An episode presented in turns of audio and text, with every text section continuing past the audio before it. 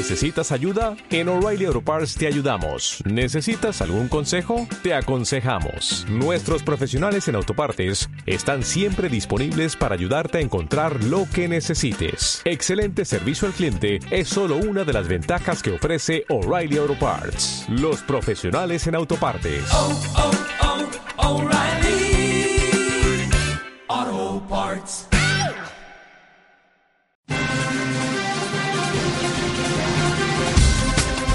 Escuchas Demos Radio, luchando por la libertad política colectiva.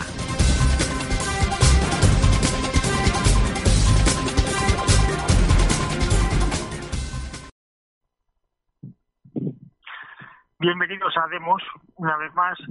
Hoy tenemos un programa especial relativo al rey Juan Carlos y sobre todo el discurso por el cual don Juan eh, negó los derechos históricos de la monarquía a Juan Carlos de Borbón. Tenemos con nosotros a un experto en la materia que es Yago Mejuto. Hola Yago, ¿cómo estás? Hola, ¿qué tal José Luis? Y un saludo a todos los oyentes. Bueno, eso de experto, vamos a verlo, vamos a verlo. Intentaremos estar a la altura. Bien, eh, eh, tenemos preparado eh, una grabación de- del discurso que eh, dio el don Juan negando los derechos históricos recibidos de su padre, Alfonso XIII, a Juan Carlos de Borbón. Sobre esto va a versar el programa. ¿Qué nos tienes que decir de ese discurso, Yago? Bueno, pues em, vamos a ver. em, esto lo habría que contextualizar. mm, Como, como sabéis, eh, a finales de este año se cumplen los 40 años de, de la Constitución del 78. Llevamos mucho tiempo hablando del régimen del 78 y, pues lo cierto es que va, a ser una, fecha bastante señalada y habíamos pensado en hacer una serie de programas eh, sobre los acontecimienros que están relacionados con, pues el advenimiento de- de este régimen. Entonces, pues yo quería mm, hacer, y te lo había propuesto José Luis, hacer un programa sobre uno de los hechos más desconocidos y desde mi punto de vista más importantes, que es la traición que Juan Carlos de Borbón le hace a Franco.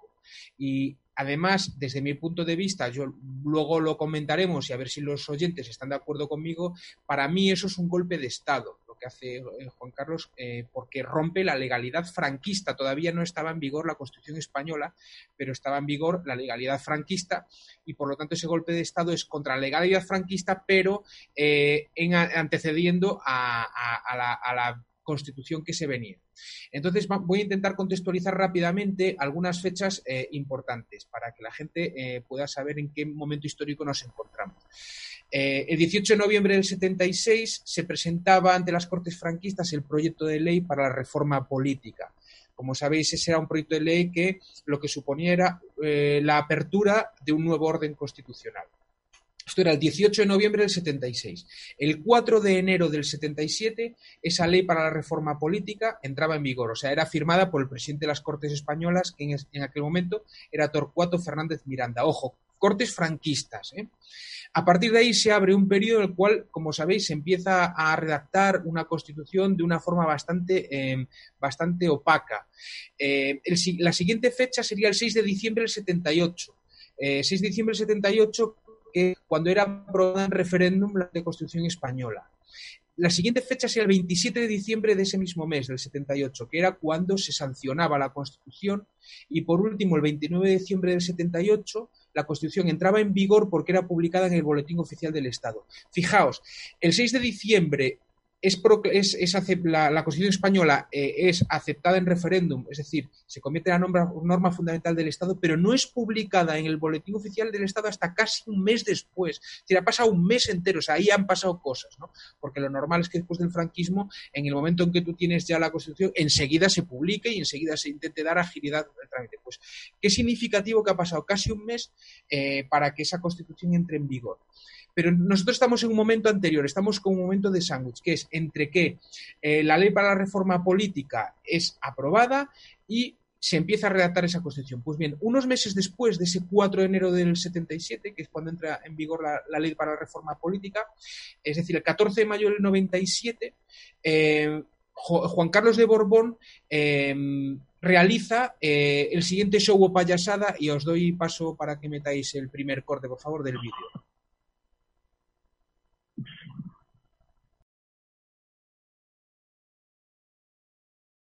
De este acontecimiento que se circunscribió al ámbito familiar, dio fe como notario mayor del reino el ministro de Justicia, don Landelino Lavilla Alsina.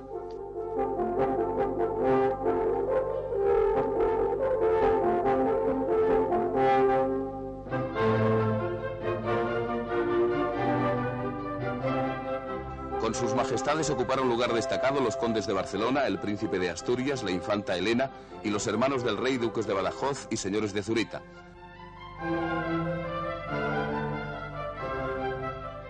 A su derecha se situaron los jefes de su casa, Marqués de Montejar, de protocolo don Antonio de Villacieros, del cuarto militar teniente general Valenzuela, jefe de la Secretaría General, general Armada, y el intendente general, señor Fuertes de Villavicencio, así como el personal de la Secretaría y ayudantes de su Majestad. Enfrente ocupó lugar de preferencia el notario mayor del reino y ministro de Justicia, don Landelino Lavilla Alsina, y a su derecha el duque de Alburquerque, el duque del Infantado, los marqueses de Cáceres, don José María Pemar y su hija la viuda de Aguirre, la viuda de Ibarra y don Eugenio Hernán Sanz. De este acontecimiento, conscribió al ámbito familiar, dio fe bueno, pues como veis, eh, es, este es el primer corte que os queríamos eh, enseñar y bueno, pues eh, diréis, ¿esto qué está pasando aquí? O sea, ¿cómo que se está hablando de una ceremonia en ámbito familiar? Eso es lo que estabais viendo, ¿no? O sea, en ámbito privado, es decir, se están tomando unas decisiones relativas a la jefatura del Estado en un acto que no es un acto público, ni solemne, ni con carácter oficial. Es, decir, es un acto privado, o sea, lo que debería ser como por ejemplo ceremonia de acción. Entonces, ¿qué, es lo que está pasando aquí? Pues que em, Juan Carlos de Borbón eh, se está adelantando a la constitución que está por venir y entonces él aquí lo que va a hacer es ponerse por encima de la ley. Es decir, él lo que va a hacer es un, discurso, en, lo que está sucediendo aquí es que él se pone por encima de la ley, lo cual rompe la, legalidad franquista. ¿Y por qué lo hace? Eh, los discursos lo vamos a escuchar ahora, el por qué lo hace, pero básicamente que él lo que no quiere es ejercer como rey de una monarquía parlamentaria, social y democrática de derecho, tal y como había decidido el general Franco. ¿Por qué? Porque si ejerciera como tal estaría sometido a un parlamento y eso le impediría tener sus propios negocios, es decir, sería un asalariado, sería un cargo público y recibiría un salario y punto, y él no quería pasar por ahí. Entonces, pues eso eh, le impediría obtener ingresos extraoficiales a los asignados por aquel parlamento, como se dice ahora, sobre sueldos. Entonces, tampoco quería eh, o no podía, mejor dicho, eliminar una institución que es muy importante a lo largo de la transición y de la que nadie habla, que se llama el Consejo del Reino, que era un consejo que tenía poderes preceptivos sobre la propia jefatura del Estado. Por eso, a lo largo de la transición hay cosas muy extrañas que no se puede entender sin, sin saber que hay una especie de bicefalia, ¿eh? donde hay, por un lado, el jefe del Estado y por otro lado, un Consejo del Reino con poderes preceptivos sobre esa jefatura del Estado. Bueno, pues ese Consejo del Reino fue una institución creada por Franco y que recibe esos poderes especiales en una ley del año 67 que ya hablaremos de ella en otro programa. Tampoco quiso mm, cumplir con lo dispuesto en, la, en el artículo 61 de la vigente Constitución española, que decía que el rey, al ser proclamado ante las Cortes Generales, prestará juramento de desempeñar fielmente sus funciones, guardar y hacer guardar la Constitución y las leyes y respetar los derechos de los ciudadanos y de las comunidades autónomas. Juan Carlos de Borbón nunca juró ante el Parlamento español este, este artículo, es decir, nunca juró la Constitución española y por lo tanto nunca fue proclamado rey por las Cortes españolas.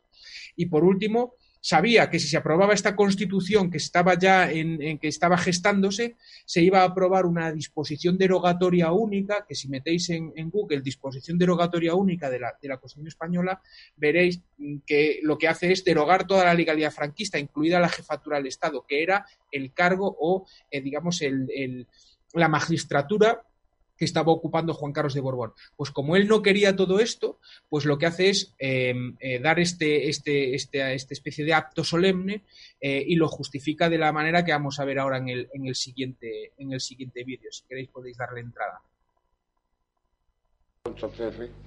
El 14 de abril de 1931, en su mensaje de despedida al pueblo español, suspendió deliberadamente el ejercicio del poder manifestando de forma terminante que deseaba apartarse de cuanto fuese lanzar un compatriota contra otro en fratricida guerra, pero sin renunciar a ninguno de sus derechos, que no consideraba suyos, sino, como dijo, un depósito acumulado por la historia de cuya custodia ha de pedirle rigurosa cuenta. Esta actitud de mi padre, que revela un amor acendrado a España que todos le han reconocido, ha sido una constante de mi vida, pues desde joven me consagré a su servicio. Por circunstancias especiales de todos conocidas, recayó sobre mí este depósito sagrado y el rey Alfonso XIII, el 15 de enero de 1941, en su manifiesto de abdicación decía, ofrezco a mi patria la renuncia de mis derechos para que por ley histórica de sucesión a la corona quede automáticamente designado sin discusión posible en cuanto a la legitimidad mi hijo el príncipe don Juan, que encarga en su persona la institución monárquica y que será el día de mañana, cuando España lo juzgue oportuno, el rey de todos los españoles. En su testamento recomendó a su familia que me reconociesen como jefe de la familia real, como siempre le había correspondido al rey en la monarquía española. Cuando llegó la hora de su muerte, con plena conciencia de sus actos, invocando el santo nombre de Dios, pidiendo perdón y perdonando a todos, me dio estando de rodillas junto a su lecho el último mandato. Majestad, sobre todo España. El 28 de febrero de 1941 yo tenía 27 años. No se habían cumplido todavía dos desde la terminación de nuestra guerra civil. Y el mundo se sumergía en la mayor conflagración que ha conocido la historia. Allí en Roma asumí el legado histórico de la monarquía española que recibía de mi padre. El amor inmenso a España que caracterizaba fundamentalmente al rey Alfonso me lo inculcó desde niño y creo no solo haberlo conservado, sino quizás aumentado en tantos años de esperanza ilusionada. El espíritu de servicio a nuestro pueblo, la custodia de los derechos de la dinastía, el amor a nuestra bandera, la unidad de la patria, admitiendo su enriquecimiento con las peculiaridades regionales, han sido constantes que grabadas en mi alma me han acompañado siempre. El respeto a la voluntad popular, la defensa de los derechos personales, la custodia de la tradición, el deseo del mayor bienestar posible, promoviendo los avances sociales justos, han sido y serán preocupación constante de nuestra familia, que nunca regateó su esfuerzo y admitió todos los sacrificios, por duros, por duros que fuesen, si se trataba de servir a España. En suma, el rey tiene que serlo para todos los españoles. Fiel a estos principios, durante 36 años he venido sosteniendo invariablemente que la institución monárquica ha de adecuarse a las realidades sociales que los tiempos demandan, que el rey tenía que ejercer un poder arbitral por encima de los partidos políticos y clases sociales sin distinciones, que la monarquía tenía que ser un Estado de derecho en el que gobernantes y gobernados han de estar sometidos a las leyes dictadas por los organismos legislativos constituidos por una auténtica representación popular. Aun siendo la religión católica la profesada por la mayoría del pueblo español, había que respetar el ejercicio y la práctica de las otras religiones dentro de un régimen de libertad de cultos como estableció el Concilio Vaticano II. Y finalmente, que España, por su historia y por su presente, tiene derecho a participar destacadamente en el concierto de las naciones del mundo civilizado. No siempre este mi pensamiento político llegó exactamente a conocimiento de los españoles, a pesar de haber estado en todo momento presidido por el mejor deseo de servir a España. También sobre mi persona y sobre la monarquía se vertieron toda clase de juicios adversos, pero hoy veo con satisfacción que el tiempo las está rectificando. Por todo ello, instaurada y consolidada la monarquía en la persona de mi hijo y heredero don Juan Carlos, que las primeras singladuras de su reinado ha encontrado la quiesencia popular claramente manifestada y que en el orden internacional abre nuevos caminos para la patria, creo llegado el momento de, entregarle el legado histórico que heredé y, en consecuencia, ofrezco a mi patria la renuncia de los derechos históricos de la monarquía española, sus títulos, privilegios y la jefatura de la familia y Casa Real de España que recibí de mi padre, el rey Alfonso XIII, deseando conservar para mí y usar como hasta ahora el título de conde de Barcelona. En virtud de esta mi renuncia, sucede la plenitud de los derechos dinásticos como rey de España, mi padre el rey Alfonso XIII, mi hijo y heredero, el rey don Juan Carlos. Vas tú, ¿no, José Luis, directamente? Sí.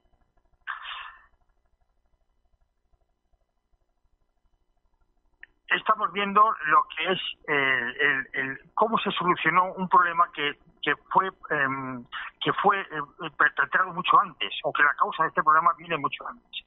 es lo que yo llamo el huevo de la serpiente.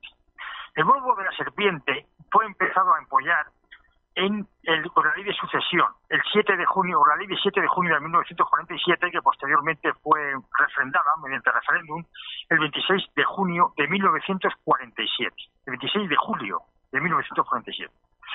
¿De qué se trataba esta ley? Esta ley es una ley fundamental. Quiere decir fundamental que es como, como una constitución. Para modificarla o para derogarla es preciso un referéndum. Estas son las leyes fundamentales del reino franquista. En 1947, en esta ley de sucesión, Franco instituye el Estado español como una monarquía, pero sin rey. Es decir, España dice es un reino, pero no tiene rey. ¿Quién nombra a ese rey? Pues Franco dice, bueno, ese rey lo nombra el jefe del Estado, que soy yo. Y dice, en cualquier momento, cuando yo lo precise, yo diré a las Cortes a quién hay que proclamar rey. O dicho de otro modo, propondré a las Cortes a quién tienen que votar como rey. ¿Ese rey qué características tenía que tener? Pues tenía que tener, según el artículo octavo de esa ley, tenía que ser alguien de estirpe leal, de estirpe real, es decir, con abolengo, con linaje, con alcurnia, con casta, con casta real. Y además tenía que eh, ser español, ser católico, tener más de 30 años cumplidos y lo más importante de todo, es aquí donde viene el huevo de la serpiente. Tenía que jurar las leyes fundamentales y, jurar la lealtad a los principios del movimiento nacional. En otros programas veremos que estos principios y estas leyes fundamentales están inspiradas en el fascismo. Es decir, el fascismo, en una reunión del Gran Consejo Fascista de 21 de abril de 1927, eh, se establecieron lo que son las bases de un Estado fascista veremos más adelante eh, cómo estas bases del Estado fascista luego son copiadas por las leyes de Franco y cómo algunas de esas, de esas normas o algunos de esos principios siguen a día de hoy vigentes, ¿eh? por la Constitución. Pero bien, lo importante en este caso es que el rey, que tenía eh, para ser rey, eh, tenía que ser nombrado por, por Franco, aprobado por las Cortes y tenía necesariamente que jurar los principios generales del movimiento y las leyes fundamentales del Estado franquista. Miren, el artículo 60, el artículo séptimo dice, bueno, el artículo séptimo de la ley de sucesión dice que para ser rey el Consejo del Reino y las Cortes tienen que recibir de juramento precisamente de, de, las, de las leyes fundamentales del reino franquista. Sin embargo, el artículo 61 de la Constitución dice el rey, al ser proclamado por las Cortes Generales, prestará juramento de guardar y hacer guardar la Constitución. Son incompatibles. Un rey no puede jurar los principios del movimiento fascista, pues digamos que todo el régimen fascista tenía, había asumido los principios del régimen, del, régimen fascista de Mussolini, del Gran Consejo Fascista de 21 de abril de 1927, que es una fecha muy importante porque es la fecha en la que se celebra eh, la, la, fundación de Roma. Es el año 2680 a Urbe Condita, desde la fundación de Roma. Bien, el, si el rey firma jura la lealtad a esos a esos principios fascistas que son las generales del, del, los principios generales del movimiento no puede luego jurar la Constitución que es precisamente eh, todo lo contrario a lo que serían las leyes los principios generales del movimiento pero Franco no se queda ahí Franco ordena los sucesores para toda la eternidad a partir de ahí dice el artículo undécimo dice que eh, la corona una vez que eh, se sucederá el rey bajo el principio de primogenitura y representación, con preferencia de la línea anterior a posteriores y, el varón a la hembra, dice. El artículo 57 de la Constitución está copiado de este y dice exactamente lo mismo. La sucesión al trono seguirá el orden regular de primogenitura y representación, será siempre preferida a la línea anterior, etc. Está perfectamente copiado, salvo en una palabra. Dice, tendrá preferencia el varón a la mujer, no dice el varón a la hembra, sino el varón a la mujer. En esto cambió el, el artículo 57 de la Constitución del artículo undécimo de la Ley de Sucesión. Y aquí es donde viene el problema. Juan Carlos, al ofrecerle la, al ofrecerle la corona, Juan Carlos dice acepta. Y acepta con estas condiciones. Juró los principios, eh, fidelidad a los principios generales del movimiento. Pero ocurre una cosa, que estaba traicionando la legitimidad monárquica. Un rey de casta, un rey con abolengo, un, alguien de la estirpe real, sabe que hay un principio por encima de todo en una monarquía, que es el principio dinástico. Solamente se, se puede suceder de quien tenga los derechos históricos del dinásticos. La, la monarquía es una, una institución que se funda para, para saber con exactitud quién va a suceder en caso de vacantes. Bien, el- ese es el principio dinástico. Quien era el sucesor del principio dinástico de Alfonso XIII era, sería mm, don Juan y Juan Carlos se antepone, traiciona el principio dinástico y traiciona a su padre. Es decir, ni es fiel a su padre ni es leal al principio dinástico que es de donde nace la monarquía. Empieza con una traición. Si definimos la corrupción como eh, aquellas conductas que eh, se enfrentan a los principios, sobre todo a los principios morales, este es el principio constitutivo de la, corrupción. Eh, Maquiavelo decía que una vez llegado al poder se legitima todos los medios que se ha utilizado para llegar a él. Pero esto es como perder la virginidad. Una vez que llegas al poder traicionando, ya puedes traicionar todas las veces que quieras, que eh, está legitimado porque estás en el poder, ¿eh? según Maquiavelo. La monarquía se funda en el honor, la república en la virtud y la, y la mm, dictadura en el temor. Pues bien, el honor de la monarquía estaba mancillado debido a que la monarquía española se instituyó mediante una traición del rey al principio dinástico.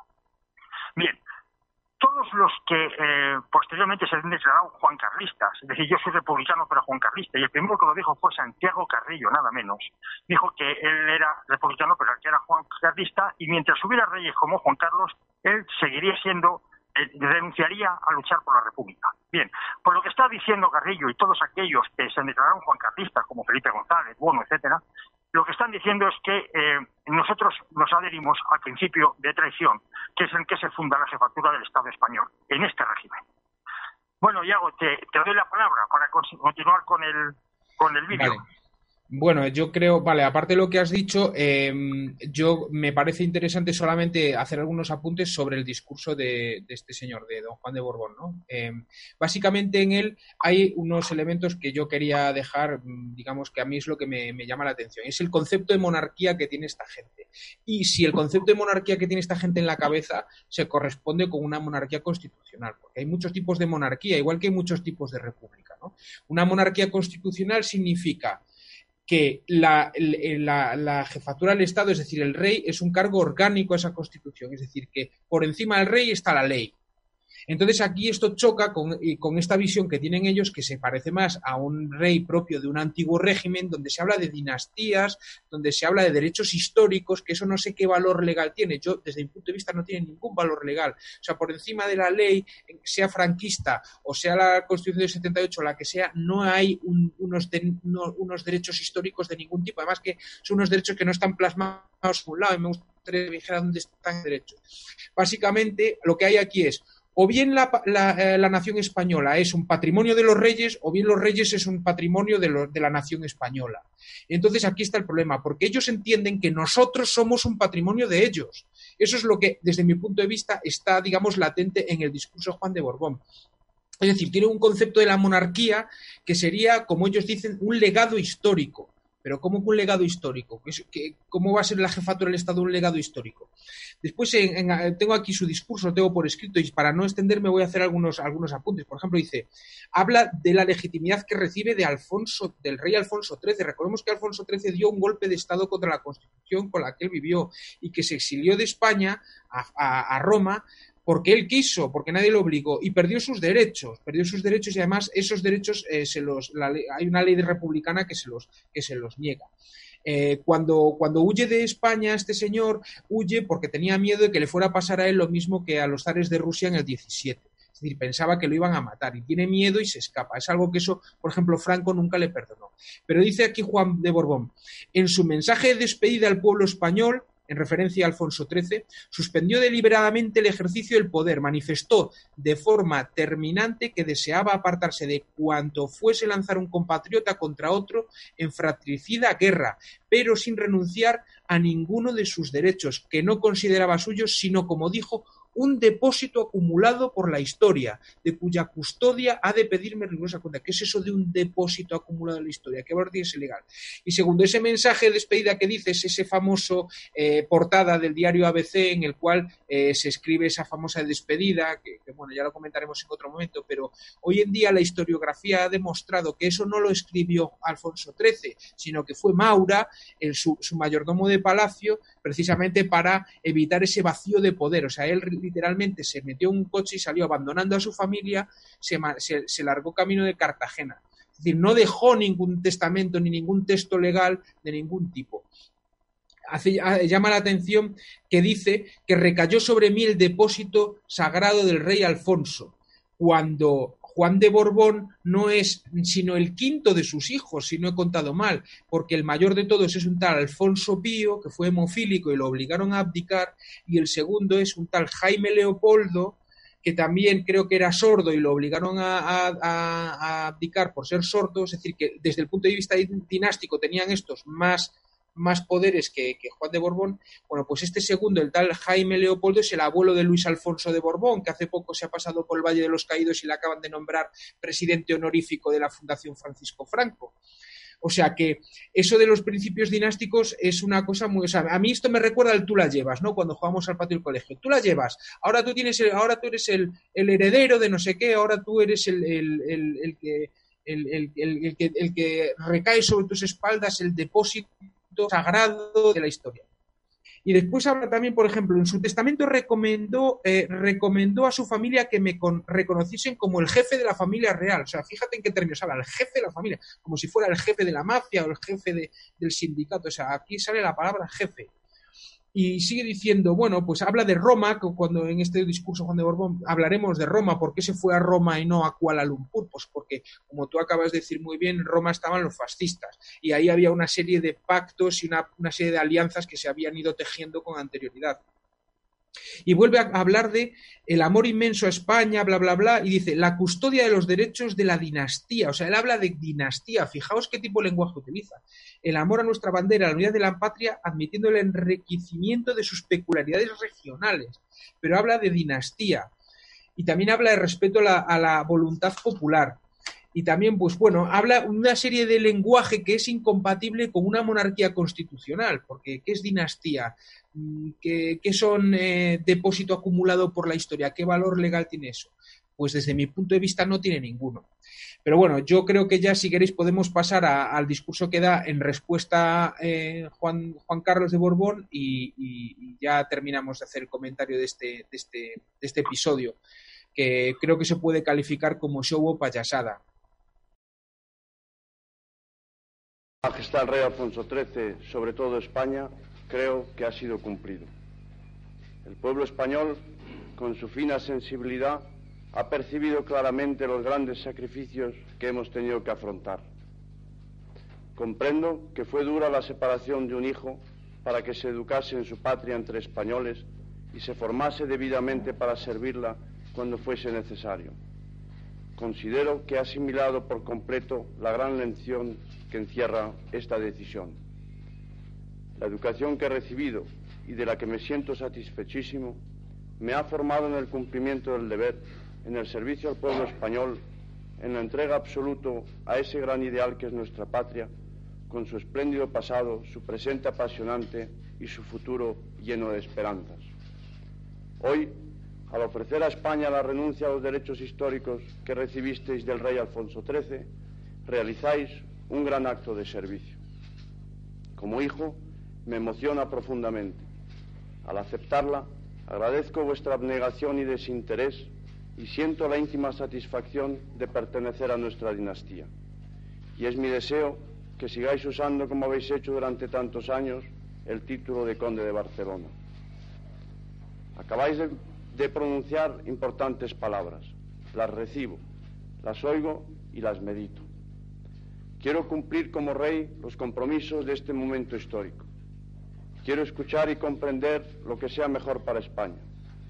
Respetaré la voluntad popular defendiendo los valores tradicionales y pensando sobre todo que la libertad, la justicia y el orden deben inspirar mi reinado. De esta forma, La monarquía será elemento decisivo para la estabilidad necesaria de la nación. En estos momentos de indudable trascendencia para España y para nuestra familia, y al recibir de tus manos el legado histórico que me entregas, quiero rendirte el emocionado tributo de mi cariño filial, unido al respeto profundo que siempre te he profesado, al comprender desde niño que sobre todo y por encima de todo, tú no has tenido nunca otro ideal que la entrega absoluta al servicio del pueblo español.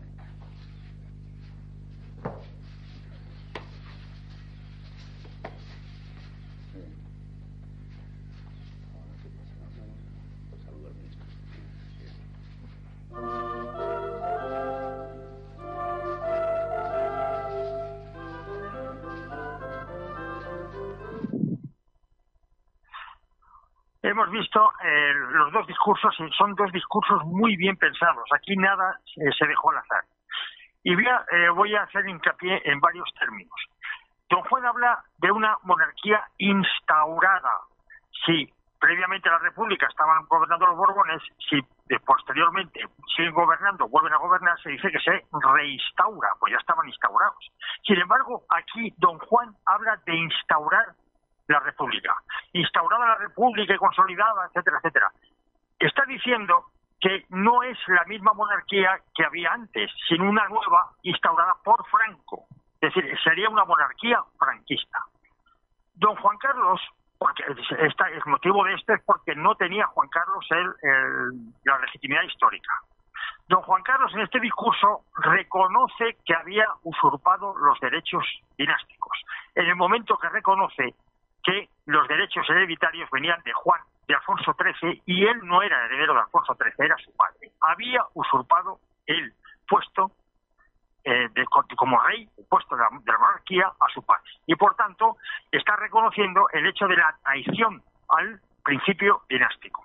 Esto es muy importante, porque una vez que en España admitimos que el, jefe del Estado llegara a su puesto mediante una traición, eh, estamos admitiendo también a todos los, todas las consecuencias. Y es que, el, el, como decía Televijano, el, el, factor de gobierno principal es la corrupción. La corrupción entendida como traición a los principios o traición a o ser, eh, no ser fiel a los principios, no ser leal a los principios.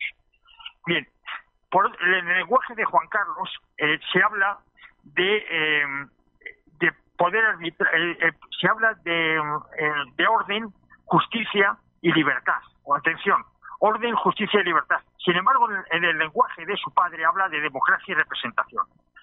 Está claro que estamos ante una persona que ha sido, ha sido, ha jurado los principios, eh, los principios del movimiento, es decir, los principios fascistas, frente a, otro, a su padre, que eh, había estado más bien educado en los principios democráticos, en el Estado de Derecho, en, en, en un, una ley que por, por, encima de la cual no hubiera nada, que algo que no respetó Juan Carlos, en el sentido de que se, se atribuyó para sí eh, la inviolabilidad, que heredó de Franco. Luego, si quieres, hacemos, hacemos una, una pequeña mención a este, a este aspecto. En definitiva, en este caso se tratan, el padre e hijo tratan de eh, borrar o, eh, digamos, eh, pacificar un poco toda la traición que el, el, hijo había hecho al padre y al principio dinástico.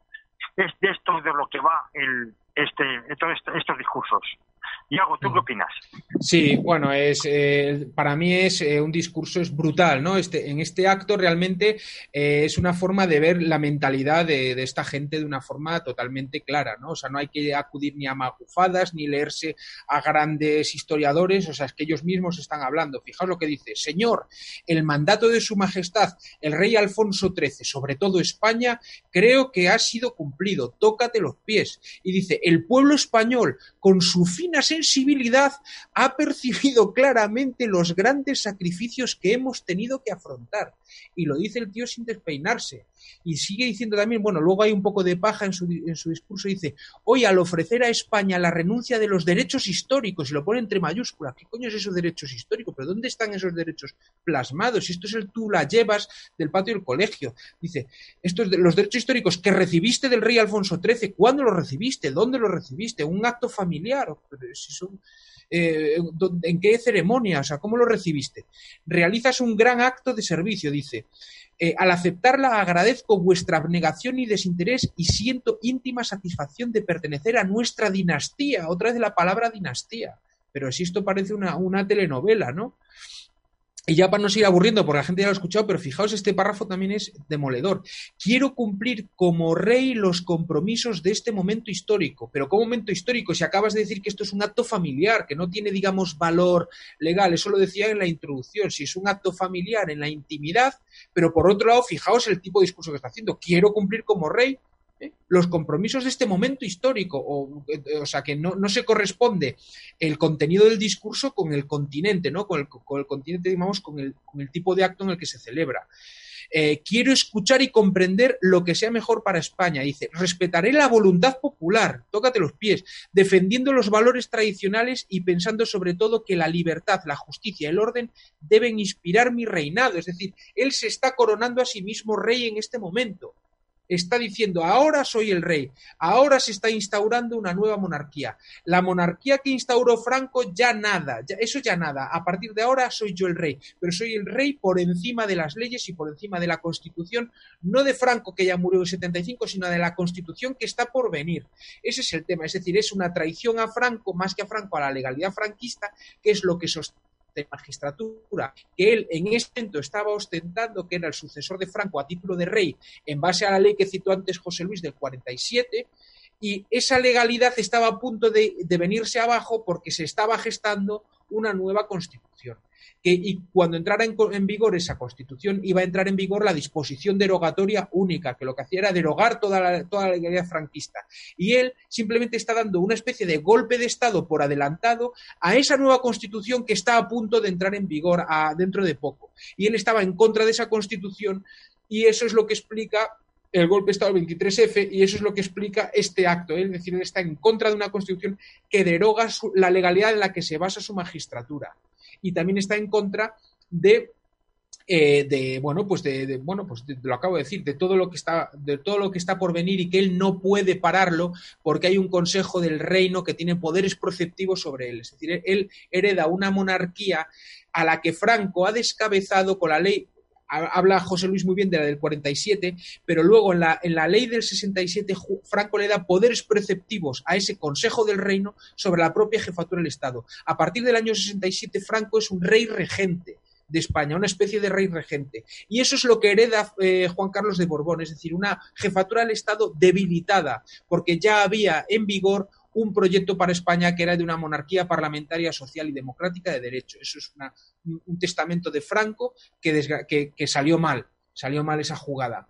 Y uno de, de las personas que están en contra de esa, de esa herencia eh, franquista es Juan Carlos de Borbón porque a él no le interesa, porque deroga sus privilegios.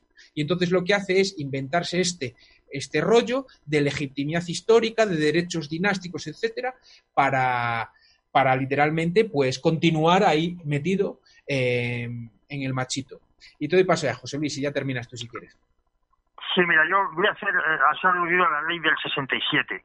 Yo sí voy a hacer dos, dos consideraciones que van a, van a explicar muchos de los de las vivencias que estamos viviendo actualmente, muchas de las cosas que están ocurriendo actualmente. Uno es el artículo segundo de la ley del 67 del 10 de enero, la ley orgánica del Estado, en esta que has mencionado, Iago. Dice, el sistema institucional del Estado, en su artículo 2, responde a los principios de unidad de poder y coordinación de funciones. Atención, unidad de poder, no hay separación de poderes y coordinación de funciones. De aquí deriva que en la, en la Constitución posterior el legislativo elige al ejecutivo. Hay unidad de poder porque es el mismo partido, los partidos que tienen mayoría, los que eligen al ejecutivo y eligen luego los principales miembros del judicial. Es decir, unidad de poder y coordinación de funciones. Este es el artículo 2 de una de las leyes fundamentales del reino del, régimen franquista. El artículo octavo dice textualmente, la persona del jefe de Estado es inviolable el artículo 56.3 de la Constitución dice la persona del rey es inviolable, es el jefe del Estado. Han copiado exactamente el mismo artículo. Todo lo sí, sí. que el jefe Perdona, del Estado... Que te interrumpa. ¿verdad que te interrumpa? Artículo 1 de la ley del 47, que la tengo delante. Fíjate.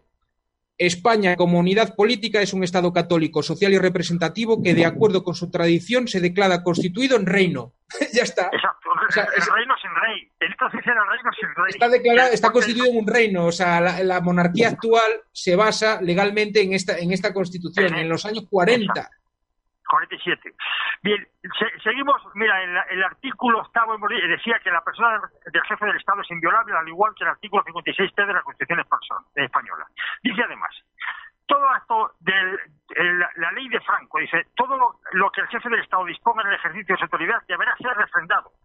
Dice el artículo 56.3, sus, los actos del rey estarán siempre refrendados en la forma establecida, etcétera, etcétera. Exactamente lo mismo. Carece de valor, dice Franco en la ley franquista, carece de valor cualquier disposición que no se ajuste a esta formalidad. Y dice el artículo 56 de la Constitución, careciendo de validez dicho refrendo, sin dicho refrendo, es decir, si no hay refrendo, carecen de validez igual que de Franco. En los actos del jefe del Estado, dice el artículo octavo de la ley franquista, serán responsables las personas que no refrenden. Y dice en la Constitución, en el artículo 64.2, de los actos del rey serán responsables las personas que los refrenden. Así vemos la, la- eh, de dónde viene, de dónde venimos y cuáles son los fundamentos de nuestro régimen actual. Bueno, y con esto hemos terminado y próximamente tendremos otros programas dedicados también a, estos, a los fundamentos de- históricos de nuestro, Sí. de nuestro régimen. Seguiremos dando guerra con esto. Espero que no haya quedado muy aburrido el programa. Hasta el próximo programa, amigos. Gracias, hasta luego, adiós. Gracias por escuchar Demos Radio. Síguenos en nuestras redes sociales, en Facebook y Twitter Demos Libertad, en YouTube Demos TV y en iVoox y Spreaker Demos Radio. Síguenos también en nuestra web elcrítico.org.